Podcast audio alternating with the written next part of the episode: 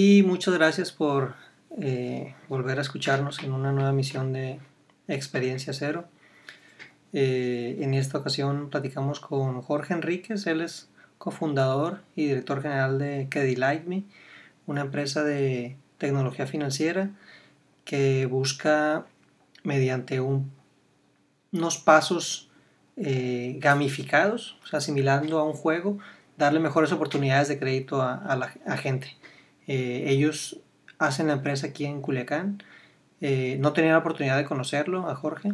Conozco a su socio, Armando Curoda, que nos, que nos hizo el favor de presentarnos y le, agradezco enormemente porque me ha presentado con, con gente eh, muy interesante para invitarla aquí al podcast. esperamos que se anime pronto, Armando, a, a platicar con nosotros por aquí.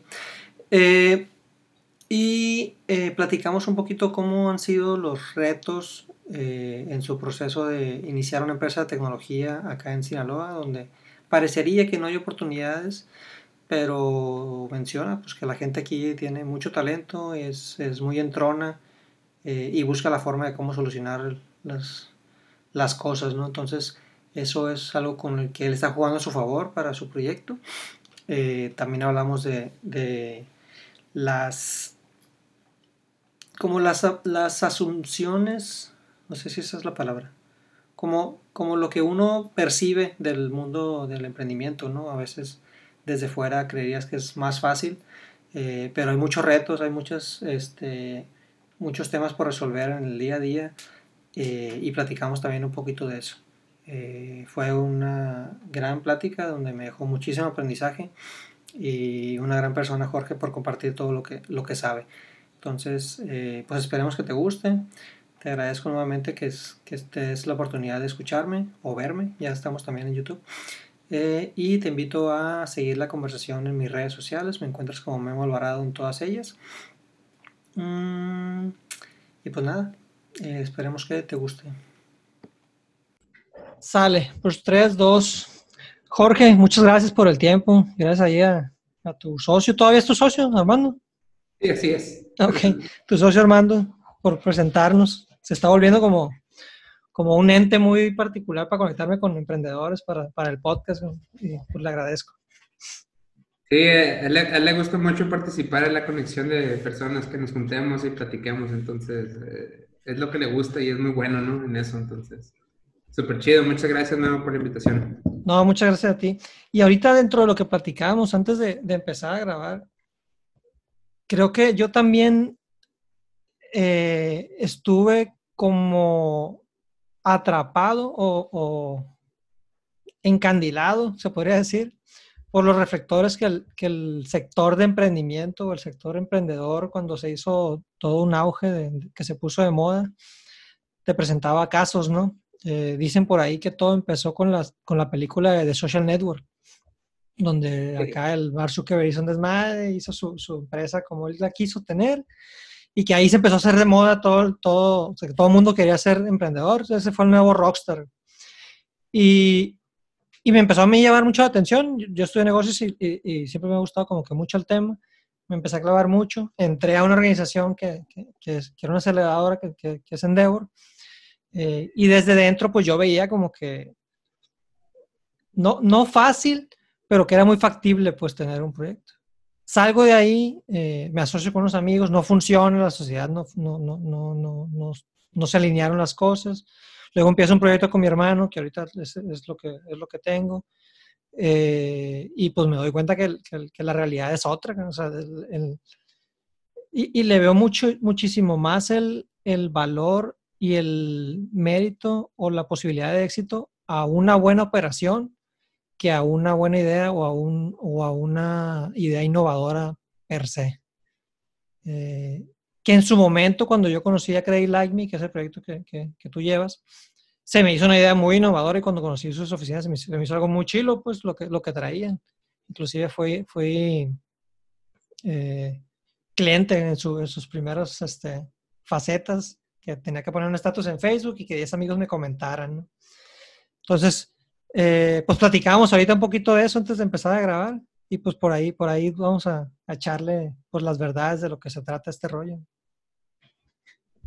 Órale, sí, pues como dices, o sea, primero parece que el estilo de vida de ser emprendedor eh, es súper, súper llamativo, ¿no? Súper, sea, es muy atractivo para todos vivir ese sueño, digamos, o esa imagen del emprendedor como decías de Mark Zuckerberg, que va, Zuckerberg, que va rompiendo todas las reglas y, se va moviendo rápido y rompiendo cosas, eh, está, es como un, un, cliché ahí de la vida del emprendedor que no necesariamente eh, es verdad todo el tiempo, ¿no? Porque ya cuando estás solo enfrente de la computadora o con, o con un, si tienes suerte de llegar a tener clientes, con clientes, tratando de atenderles y cumplir lo que les prometiste, eh, pues es una, es otra realidad, ¿no?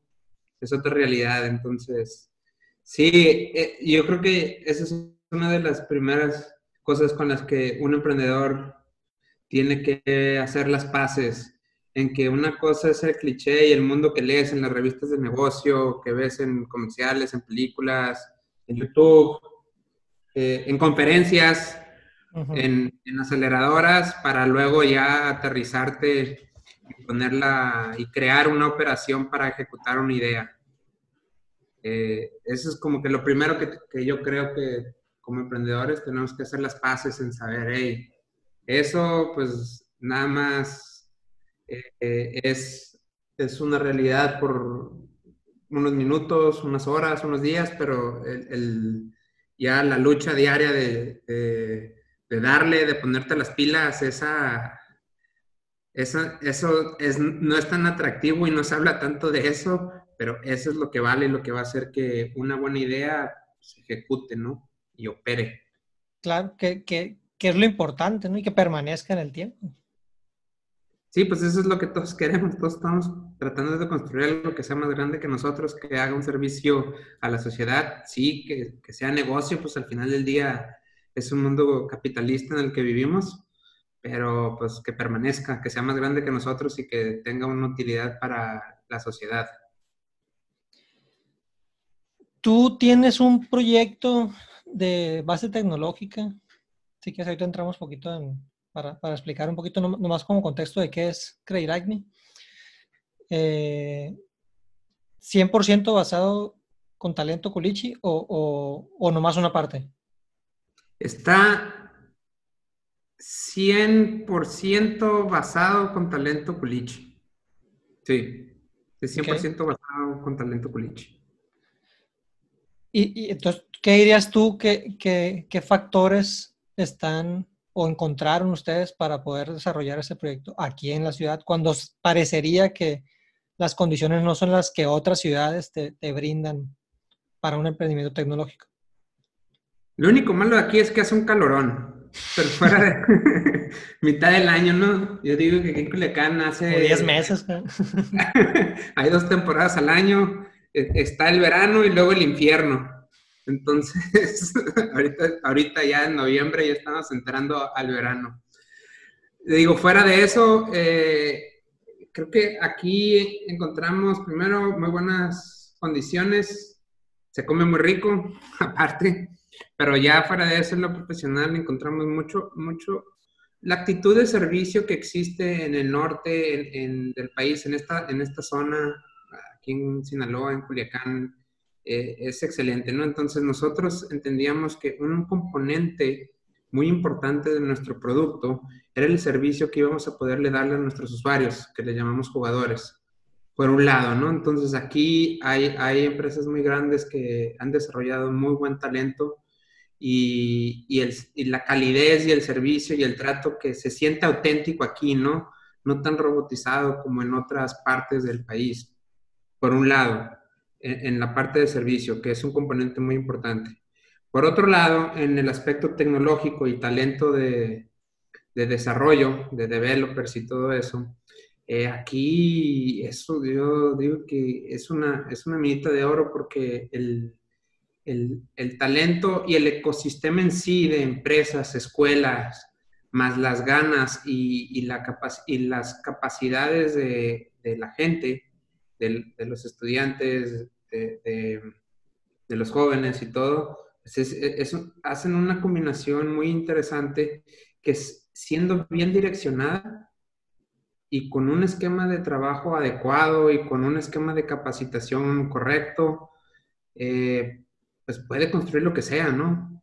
Entonces hay que recordar que aquí en Sinaloa hay, grandes empresas, hay grandes corporativos que operan no solo en todo el país, sino en, otros países y que sin ningún problema. Entonces para nosotros fue muy atractivo aprovechar todo ese pool de talento de desarrollo más talento de servicio para, para ejecutar la idea que teníamos, ¿no? Entonces... ¿Tú, tú, ¿Y tú tenías algún historial eh, tecnológico? Sí, o sea, yo al final del día, yo, yo, mi background, eh, yo estudié ingeniería, entonces sí, sí tenía un... ¿En sistemas o...? Sí, ingeniería en sistemas.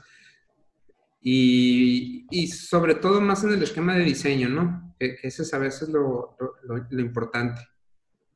El cómo diseñar eh, una operación y eso, ¿no?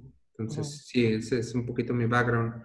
Y, y, mi socio, eh, Armando, que ahorita hablábamos de él, pues es, es, un genio en ese sentido. Y, y, siempre está estudiando, siempre está aprendiendo cosas nuevas. Entonces, como que hicimos un, muy buen equipo. Eso, nuestras dos capacidades más el talento que encontramos aquí local, pues nos llevó muy lejos, nos ha llevado la distancia, ¿no? No quiero decir muy lejos porque al final del día todavía seguimos haciendo una operación eh, pequeña comparado con lo que queremos hacer, pero eh, sí nos ha llevado a la distancia. ¿Cuántos, ¿Cuántos años tienen que empezar un proyecto? Mira, somos tres, tres fundadores, tres socios, eh, Armando y yo, que hemos estado más tiempo en la operación, nos conocemos desde que estábamos chicos, desde chicos, chicos, o sea, desde 10 años, ¿no? Entonces nos hemos, hemos, hemos desarrollado una muy buena amistad y después salió esta idea, eh, si, si nos preguntas a los dos, vamos a decir que salió cuando estábamos estudiando la carrera, ¿no? una idea, la idea, pero después pues tuvimos que ir a aprender otras cosas antes de dedicarnos al 100% a esto. Y más o menos por ahí del 2012, 2013, cuando estaba empezando las redes sociales y, y esta cultura del emprendimiento y todo eso, pues como que eh, nos, eh, nos, habló, me habló y dijimos, hey, esta, esta idea, ¿qué onda? Pues vamos a hacerla y pues empezó, ¿no? Y empezó así como tú recordabas, o así mencioné hace ratito, de, con una experiencia bien diferente a lo que es ahora. Pero sí, entonces desde el 2012, 2013 empezó. Y también nuestro tercer socio, fundador, otro amigo, Luis Roberto, eh, eh, también nos conocimos en la carrera. Entonces, pues ya tenemos mucho tiempo atrás de, de seguirnos el rollo y decidimos, eh, en lugar de solo hablar de, de hacer algo, pues tratar de ahora sí de hacerlo. Entonces, así empezó. Hace 2012, 2013 fueron los primeros pininos que hicimos. Ok, pues ya, ya cumplieron ocho años o están por cumplir ocho años. Ya los cumplimos, si para efectos prácticos, para el SAT, lo cumplimos Nuestro RFC es el de, julio del, 12. Entonces ya los, ya los Sí. ¿Y, y, y qué tantas, bueno, es que va, a ser bien difícil poder definir qué tantas veces han iterado la, la idea para llegar al producto que tienen ahora, pero mejor, mejor, digamos, cuál era la idea inicial y ahorita cuál es el producto que están ofreciendo. Sí, pues mira, la iteración siempre, ha existido, ¿no? Ahorita no tengo una cuenta de vamos en la vez 33. Sí, sí, claro. punto 78 o 9. no, no, tienes razón, está difícil ponerlo así, pero la iteración en un producto, en una startup, eso siempre está vivo. Siempre está vivo. La idea en sí, y, esto lo aprendimos eh, eh, con el tiempo, es que lo que hace, lo que hace Credit no necesariamente es prestar por internet. Yo siempre digo que prestar por internet eso está bien fácil. Eso, eso, eso no es nuestra verdadera innovación. La verdadera idea de Credit Like Me es que nosotros veíamos que faltaba algo en los productos de, de consumo masivo de crédito o en el microcrédito, que si bien una parte es la distribución digital sin tener que ir a ningún lado, sí, pero la verdadera innovación era que, o es, que el producto debe de mejorar en el tiempo. ¿A qué me refiero con eso? Si tú vas y buscas préstamos personales, te vas a encontrar que hay muchos, pero si un usuario o un jugador, como nosotros le llamamos, eh, paga tiempo y es responsable, las condiciones de su préstamo conforme pide más, en la mayoría de los casos en el mercado, pues iban a ser iguales. Entonces, tenías usuarios que ya tenían años con una institución, con una financiera, y seguían teniendo el mismo producto. Que no les mejoraban nada. Pues. No les mejoraban nada. Entonces, una de las, de, las partes principales del diseño del producto Credit es que el producto, conforme el jugador va mostrando que, que, es de confianza, sin importar su historial de crédito, o sin, sin, importar lo que diga el buró de crédito, si contigo demuestra que es bueno, pues tú le debes de mejorar las condiciones. Entonces, eh, eso es, digamos que esa fue la idea, tener un producto de que identificamos que faltaba un, producto que se distribuyera masivamente de microcrédito, que permitiera al usuario mejorar sus condiciones conforme lo usaba y, como te, y conforme iba, va, perdón, conforme va demostrando que es de confianza. Entonces, esa es la primera parte. El segundo reto del producto y que fuimos aprendiendo y metiéndole fue que, ok, ya tenemos esa idea, ahora cómo se la transmitimos al usuario, cómo se la transmitimos al jugador. Ahí, ahí es donde entró la, la gamificación. ¿Sí? Eh, la gamificación eh, se define así muy cortamente como usar elementos de videojuegos para, para incentivar un comportamiento. ¿Sí? O, o, o un resultado en, en acciones. Entonces, lo que nosotros hacemos, eh, ahí encontramos, en toda la metodología de gamificación, encontramos los elementos necesarios para poder transmitirle al jugador cómo va a ir subiendo de nivel. Y ahí es donde viene esa frase, subir de nivel. Entonces, nosotros creamos una escalera, lo que le llamamos escalera de confianza, en la que hay seis niveles. Todos empiezan en el nivel 1 y conforme van pagando en tiempo, van subiendo de nivel conforme van subiendo de nivel o hacen ese famoso level up que se dice eh, en, inglés, eh, al usuario desbloquea mejores condiciones. Las palancas para mejores condiciones son mayor monto que te podemos prestar, incrementar tu línea de crédito. Luego es eh, menor tasa, que pagues menos y darte más plazo para pagar. Entonces, con esos, con esos tres primeros features o características del producto empezamos a jugar con a combinarlo con los niveles.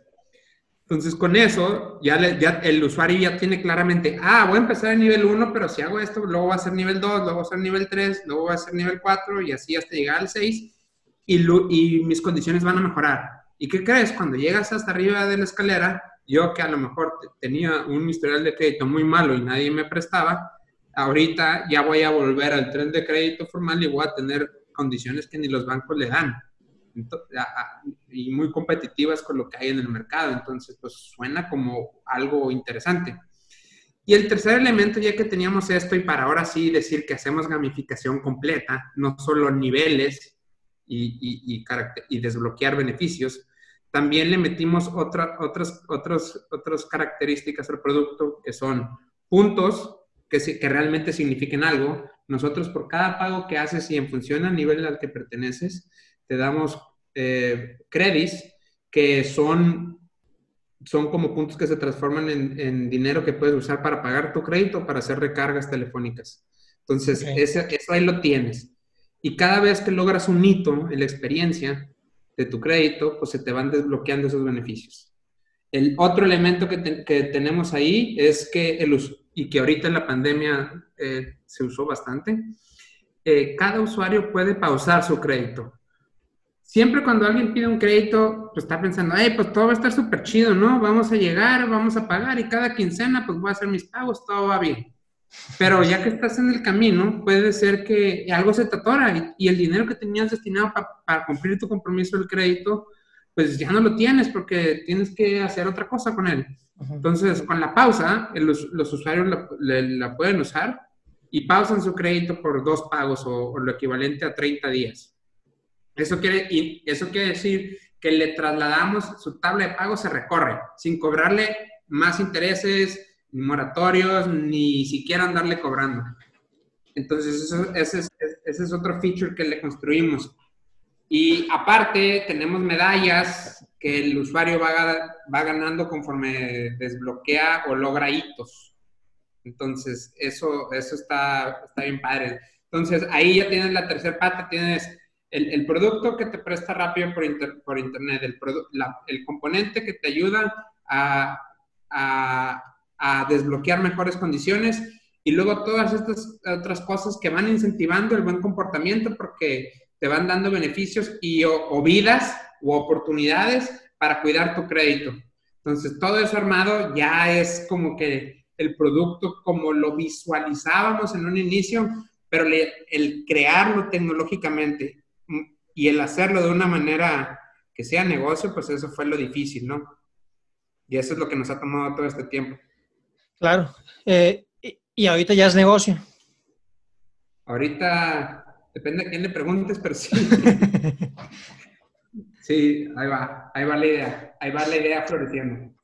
Qué bien. Y, y para, para, para, empezar a desarrollar la idea, ¿recibieron alguna inversión? ¿Hicieron algún levantamiento inicial, semilla?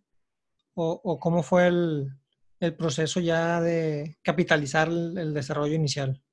Eh, ahí sí, ahí sí seguimos mucho como que el estereotipo del emprendedor, ¿no? Eso lo hablamos ahorita. Eh, yo creo que tuvimos mucha, mucha suerte. Con Family and eh, Friends y Ángeles, ¿sí? Sí, en podernos conectar, ¿no? Con el ecosistema, a pesar de estar en Culiacán, como dices, pues tuvimos mucha suerte de podernos conectar. nuestros inversionistas son, viven en la Ciudad de México, entonces, y los conocimos allá, ¿no? Entonces, eh, sí tuvimos, pues como todas las startups, ese, sí hicimos el caminito típico. Tuvimos la ronda de los fundadores, donde nosotros arriesgamos nuestros ahorros y empezamos a iterar, ¿no? Las primeras cosas, las primeros, los primeros eh, ideas de producto y lo que le llama, se le llama MVP o, producto eh, mínimo viable eh, ahí lo desarrollamos. Eso nos abrió la puerta para poder acceder a una ronda semilla, digamos, de, un family office de la Ciudad de México. Entonces, pues ahí otra palomita en el camino del, emprendedor, ¿no? Ir a buscar un, inversionista semilla o, ángel, digamos, para seguir desarrollando la idea. Entonces, tuvimos mucha suerte y pudimos, y pudimos asociarnos con alguien que, que creyera en la idea en ese momento. Esto fue por ahí del 2013, mediados del 2013. Luego, pues ahí pudimos crear la idea, seguir iterando, adquiriendo usuarios, desarrollando la tecnología. Y por ahí de, la última parte del año del 2015, logramos cerrar otra inversión eh, que en el, en el mundo de las startups se le llama Serie A Pudimos encontrar eh, otro inversionista, convencer a otro inversionista que, le veía futuro a esta idea. ¿También Ángelo ya era un fondo institucional? No, eh, este, este digamos que en, digamos que cae en la, en la casilla o en la definición de un, un se llama corporate, eh, corporate VC, okay. que es como una inversión de un corporativo, digamos de un corporativo, de un gran corporativo de México, del país, que, que quiere, que busca invertir en, en nuevas tecnologías, en nuevas empresas, y pues ahí caímos, eh, les pareció buena la idea, siguen con nosotros, muy, muy buenos, y... Pues ahí hicieron una ronda de pitch como tal. Hicimos todo, todo.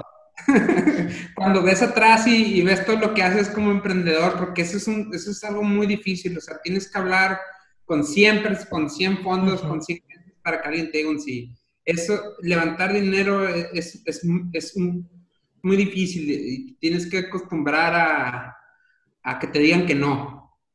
Y, y sobre todo a no tomártelo personal, ¿no? Claro. Entonces tienes que buscar, buscar, buscar introducciones que te presenten gente, que te conecten y, y, ahí tienes que siempre tener una mente muy abierta en ese sentido, porque es un camino muy difícil y es un camino muy largo. ¿Esa fue su última ronda o tuvieron otra todavía? Eh, de ahí eh, tuvimos una ronda, pero con los mismos socios, con los mismos socios, todos, todos los que estamos dentro, pudimos levantar otra, otra partecita. Eh, esa fue 2015, la que platicamos ahorita, y esta de puros socios fue en el 2000, durante el 2019. Y ahorita estamos tratando de levantar nuestra siguiente ronda que entra también en Serie A o ya sería una Serie B?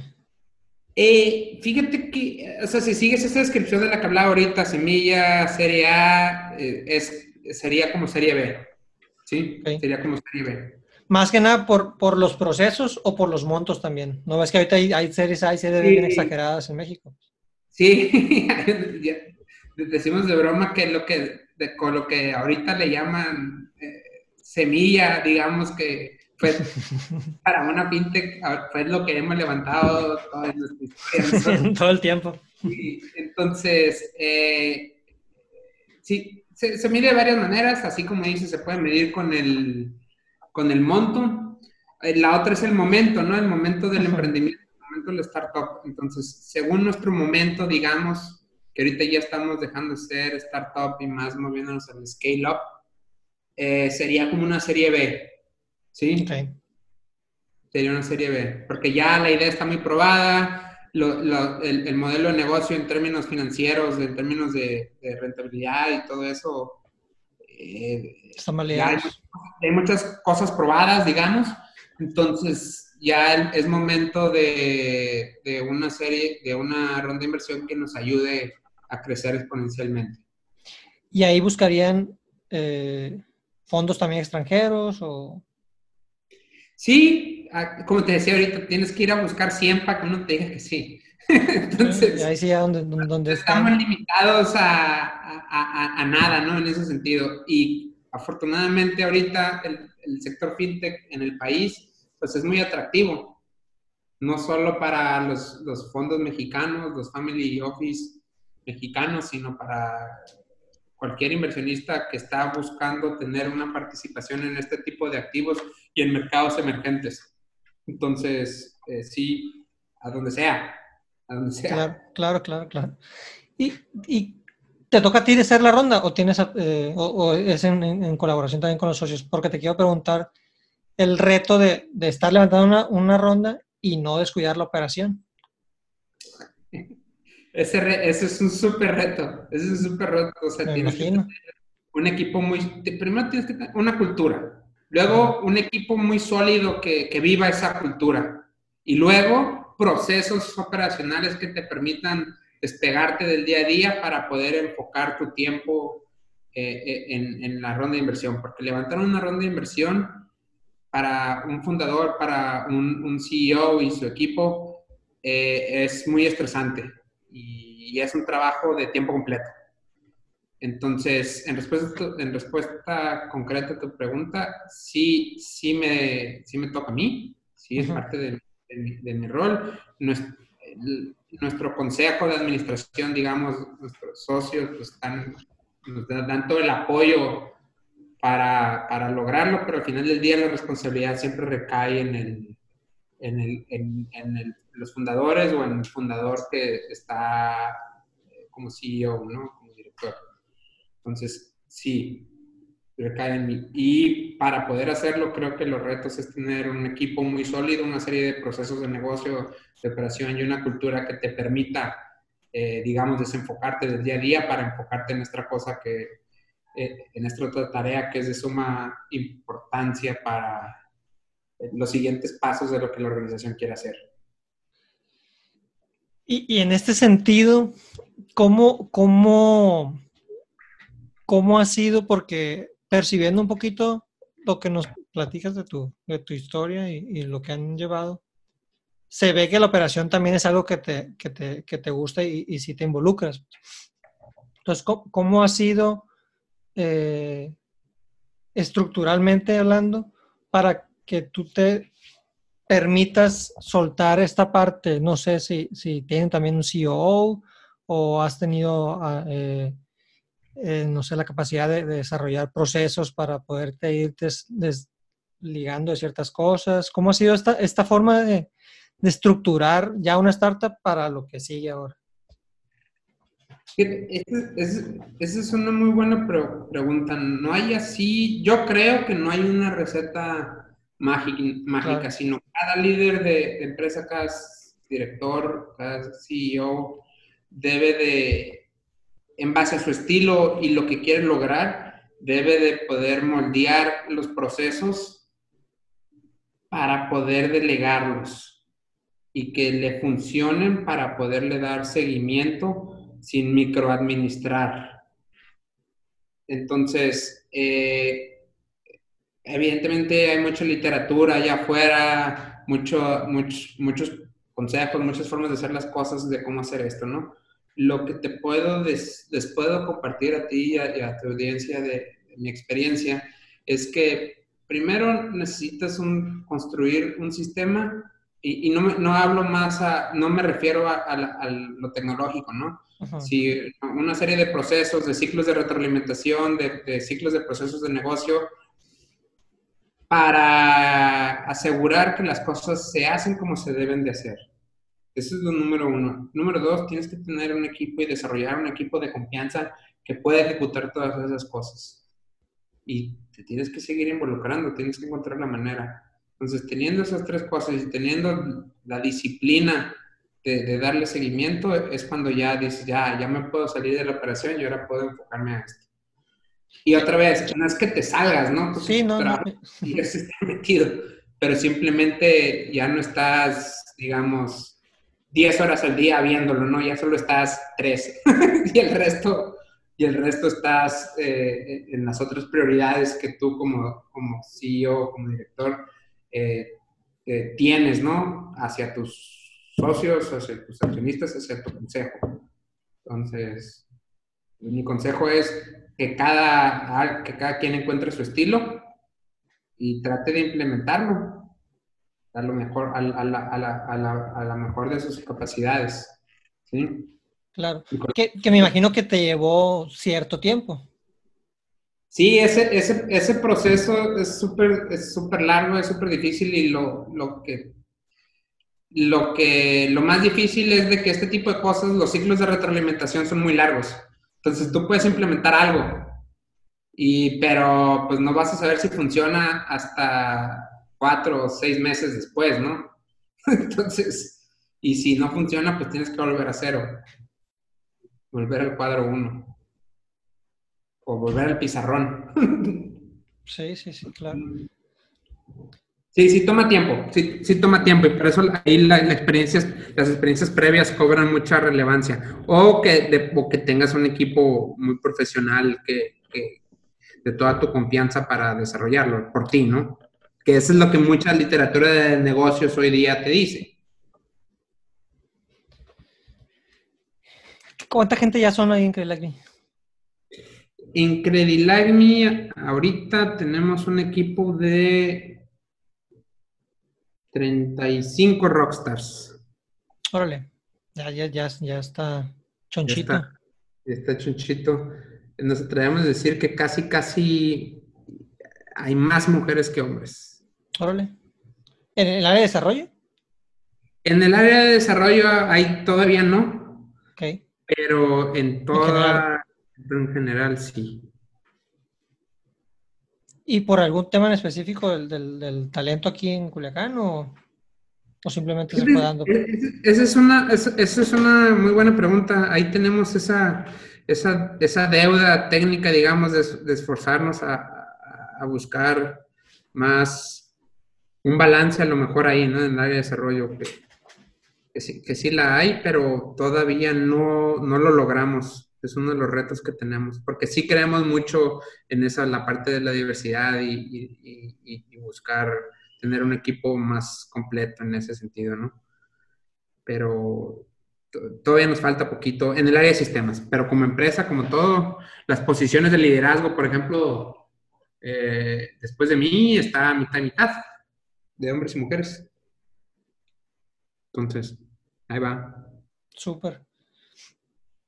Hablaba, o, más bien, me gustaría también que habláramos un poquito, Jorge, de, de los retos que ha sido para ti el, llevar el, el, proyecto. Lo hablamos un poquito también antes de, empezar a grabar, que más allá del, del, tema de, de, los flujos o cosas que, que, son obvias para quien lleva el, el proyecto, eh, hay otros retos eh, que implican el, trato con la gente, que se te enferma una persona, que pase algo en el, eh, en el ecosistema donde te, te, te, complica la operación.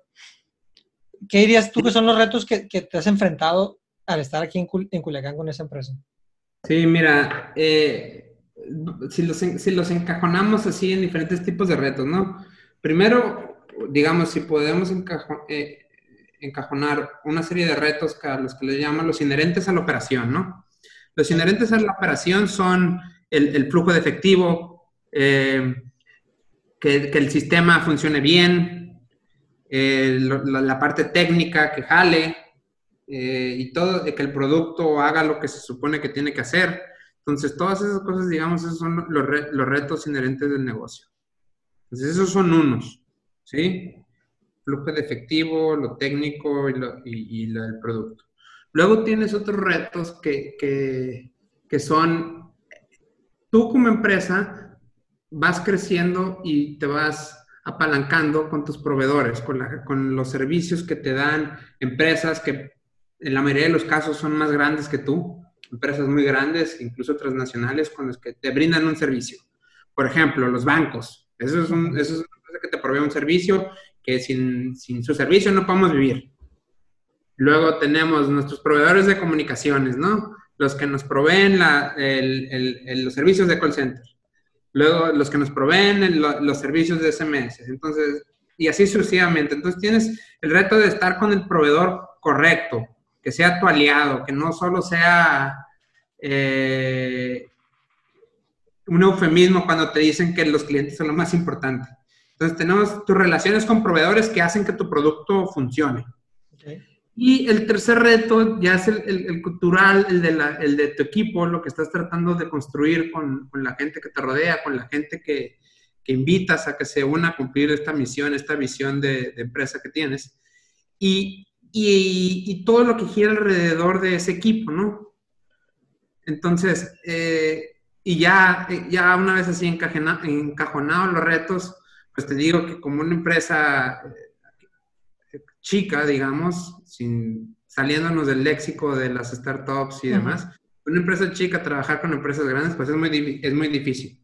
Te enfrentas a muchos retos, nosotros nos, hay unos, unos problemas que nos han tratado muy mal y ese es un reto, e, el, el cómo resolver esos problemas. Y muchas veces, desafortunadamente, eh, en este país, a veces ese tipo de retos no los, no tiene solución. O sea, te, voy a poner dos ejemplos. Uno, eh, para usar los servicios de uno de nuestros proveedores necesitamos una, algo tan básico en el mundo del Internet como una IP fija. ¿Sí? Entonces, una de las empresas más grandes de telecomunicaciones del país, no voy a decir quién, pues decidió cambiarlo así nomás. Entonces, hablas de usar un 800 y habla con alguien para decirle, hey, me estás, me estás afectando, o sea, yo no puedo consumir el servicio de mi otro proveedor porque tú me cambiaste esto que te estoy pagando. Y trata de resolverlo, pues no, no se puede, ¿no? No se puede, o sea, a pesar de que pues eh, el dueño es una de las personas más ricas del mundo, sus procesos de negocio pues no jalan, ¿no? Y menos por una empresa chiquita. Por un lado, ¿no? Luego, por otro lado, que si tienes problemas con un banco, pues buena suerte, ¿no? A ver quién te... Ahí no lo puedes ni escalar regresando un poquito a lo de la IP. Porque ahí también entra, entra el, el, eh, el, mérito de que lo resolviste. Ah, pues, pues, eh, pues sí. Se tuvo que resolver, ¿no? Se tuvo que resolver. Ese tipo de cosas tienen una manera, o, dejas que se resuelvan solas, o esperas. Entonces, eh, sí, pues sí, se sí se resolvió, se resolvió con el tiempo, pero pues no lo pudimos resolver con la velocidad que requeríamos. ¿sí? Pero no fue, no fue que tuviste que contratar a otro, otro proveedor, o sea, no podías hacer eso, ¿verdad? Sí, no, de que se puede, se puede, algo, un problema de ese tipo, pues de que se puede, se puede, ¿no? Sí, sí fue una posibilidad, pero los tiempos que te dan y implementarlo, pues aquí te estás hablando de que ese problema te detiene la operación hasta que lo resuelvas, ¿sí? Entonces, si puedes montar uno nuevo eh, con los protocolos de seguridad y demás en, cinco horas, siendo muy rápido, eh, pues genial, ¿no? Pero estuviste cinco horas parado en algo, en algo como el tema de la IP, ¿no? Entonces, sí se resolvió, en ese caso tomó días, pero pues lo pudimos sacar adelante, ¿no? Lo pudimos bootstrapear, que al final del día como startup eso es lo que tienes que hacer.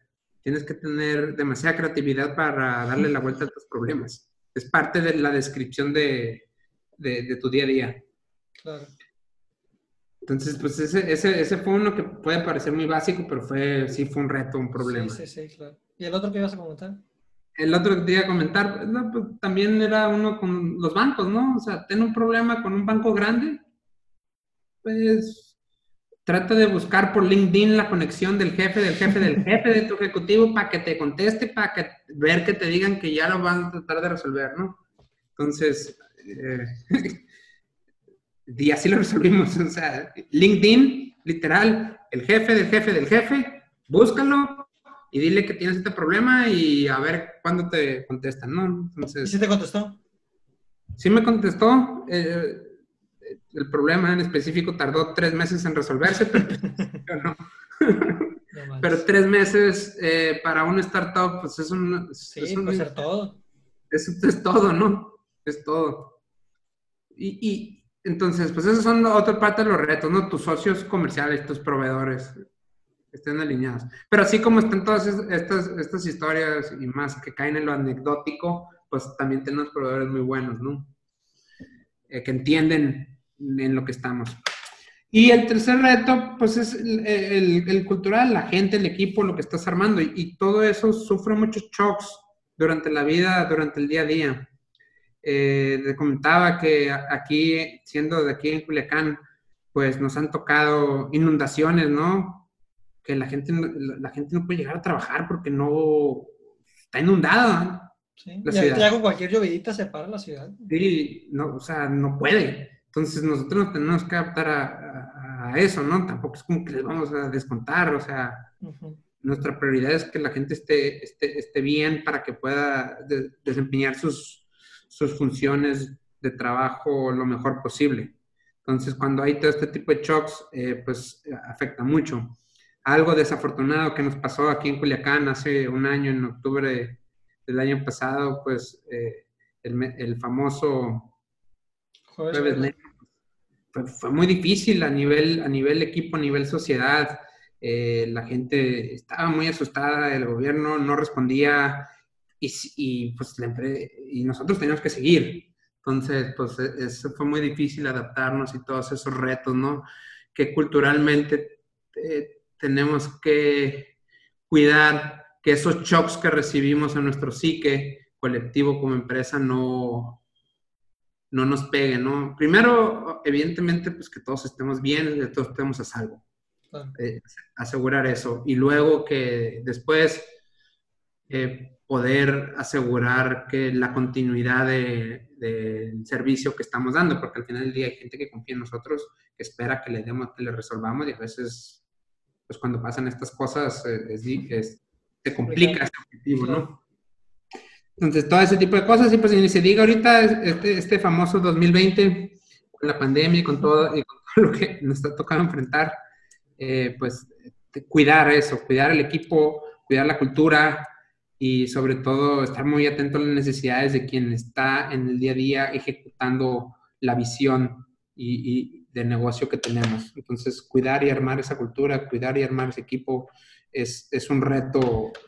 Se ha vuelto más complejo eh, ahorita que es en, de forma remota. Fíjate que... Eh, ¿O no? Ahí la respuesta a esa pregunta es, es por fases, ¿no? Porque ya una vez que como empresa logramos poder darle la certidumbre a, a, a todos nuestros colaboradores que nadie iba a perder su empleo, que íbamos a seguir adelante, que vamos a darle, que vamos de frente y cada quien enfocados haciendo sus funciones. Eh, resulta ahora la gente está muy contenta trabajando desde casa, ¿no? A pesar de que el entorno no es el favorable.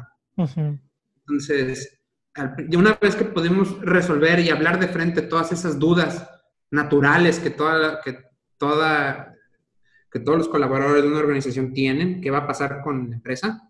Una vez que podemos resolver eso, pues, y adecuamos nuestros procesos para que puedan ejecutar sus funciones desde casa, eh, pues todo va bien en popa, todos muy, muy, contentos. Tan es así que dentro de Credit ya nos estamos cuestionando si hacemos algo esto del home office, del trabajo remoto, algo permanente.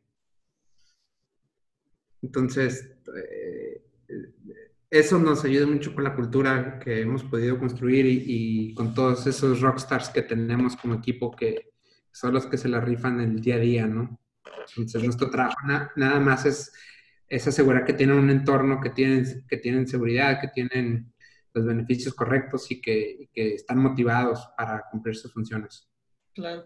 ¿Y qué beneficios le, ves entonces a, o, por qué consideran el, el ser 100% remotos? Eh, ahí hay, hay, lo puedo encajonar en, en, dos verticales, en dos cosas. La primera es, nosotros como empresa, una empresa relativamente joven, donde la persona más grande tiene 37 años, eh, tenemos claro que adaptarnos a la nueva normalidad es más fácil. Entonces, teniendo, teniendo eso, que adaptarnos a la nueva, nuestra capacidad de adaptación es un poquito mayor, eh, podemos entender que si nosotros como empresa podemos operar desde casa, ¿para qué, ¿para qué exponemos al resto de la gente y contribuimos a que haya más gente en la calle ahorita? Entonces, entendiendo eso, y la primera respuesta a la pregunta es de que, pues, haciendo nuestra labor social de no mandar a, la, que haya más gente en la calle sin necesidad, pues que se queden desde casa, ¿no? Entonces, podemos moldear todo eso. Eso, eso por un lado. Y el otro, el, otro vertical es que en términos de productividad, en términos de que el equipo se sienta contento, realizado, eh, con más tiempo para su vida personal, pues ese es otro beneficio del trabajo desde casa es una realidad. nadie, nadie de nuestro equipo ha dicho, yo ya no quiero trabajar desde casa. O yo no estoy contento porque estoy comiendo todos los días en mi casa y ya no me alimento del Oxxo. Entonces, e, eso, eso es la otra parte, que la gente está contenta, nuestro equipo está contento y pues eso es súper importante para que puedan realizar sus funciones.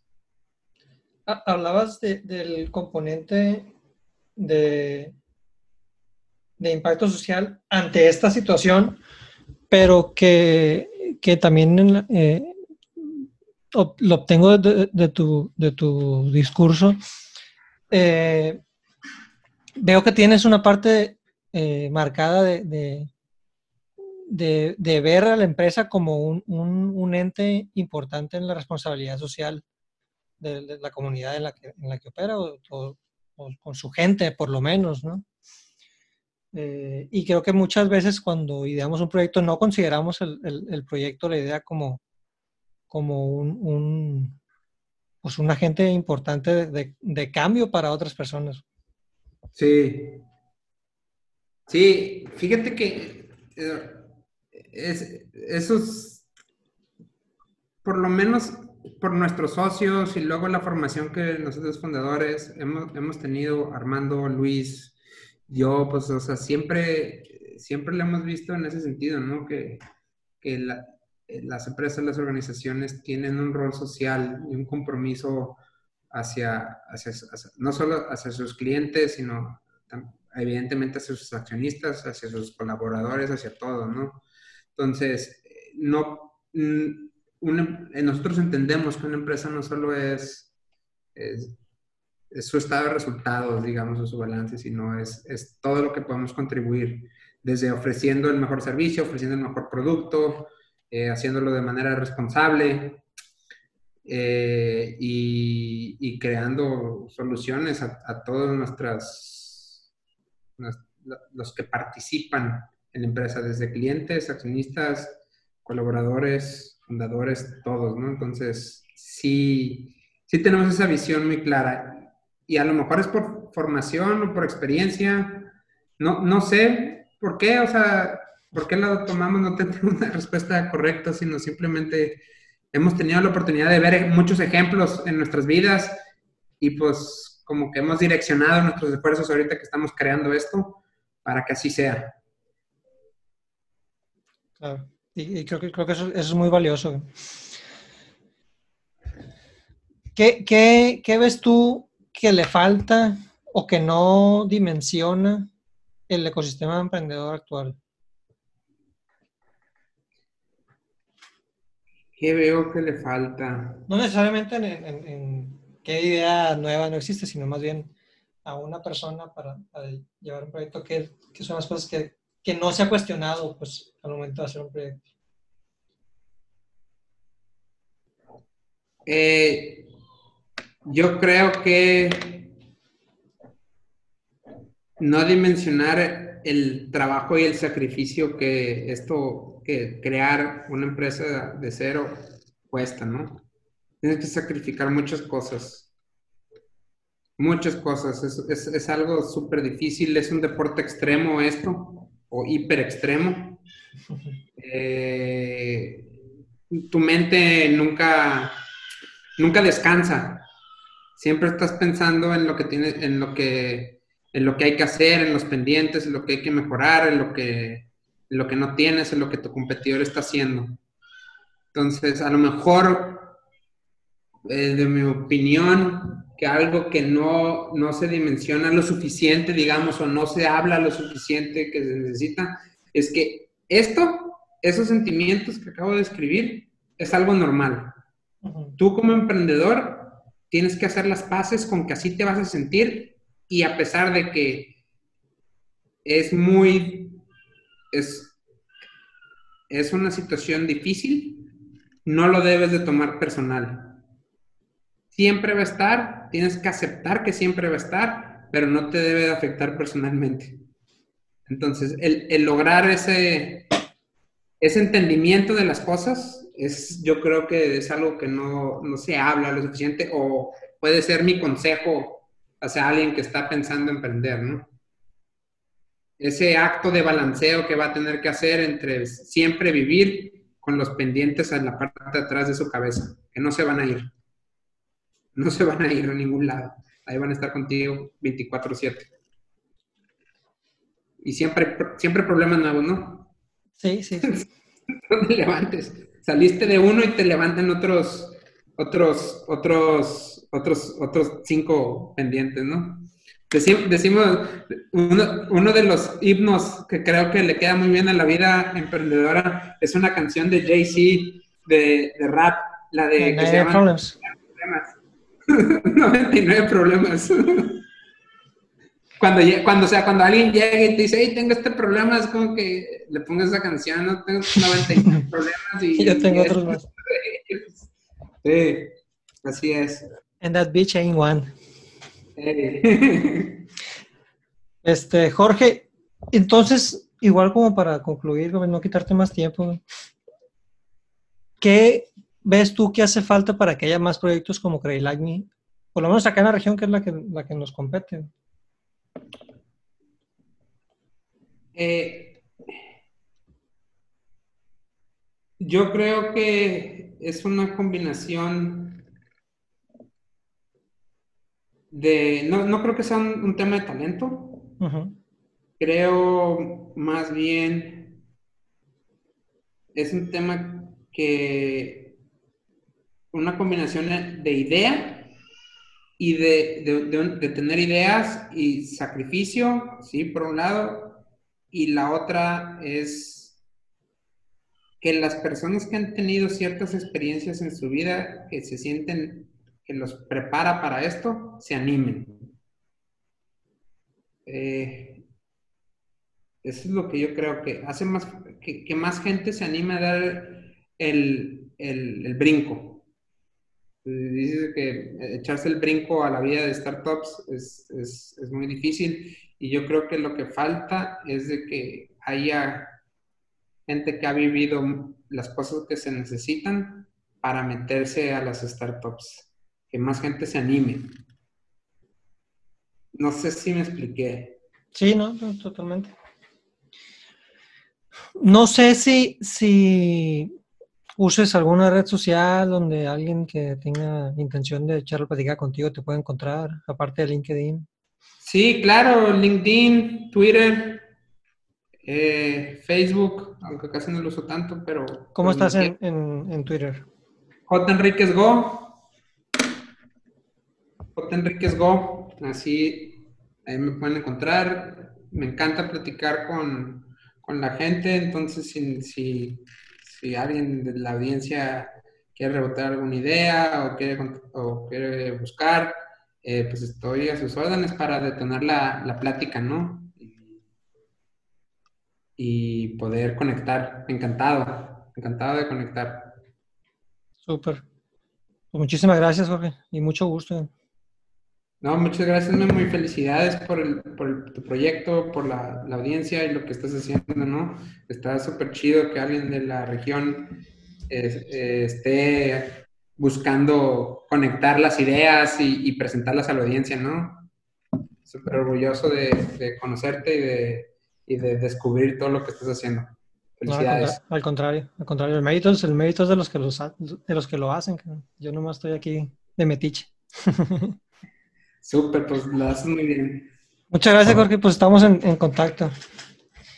Hola, Y al que haya escuchado, esperemos que le haya gustado.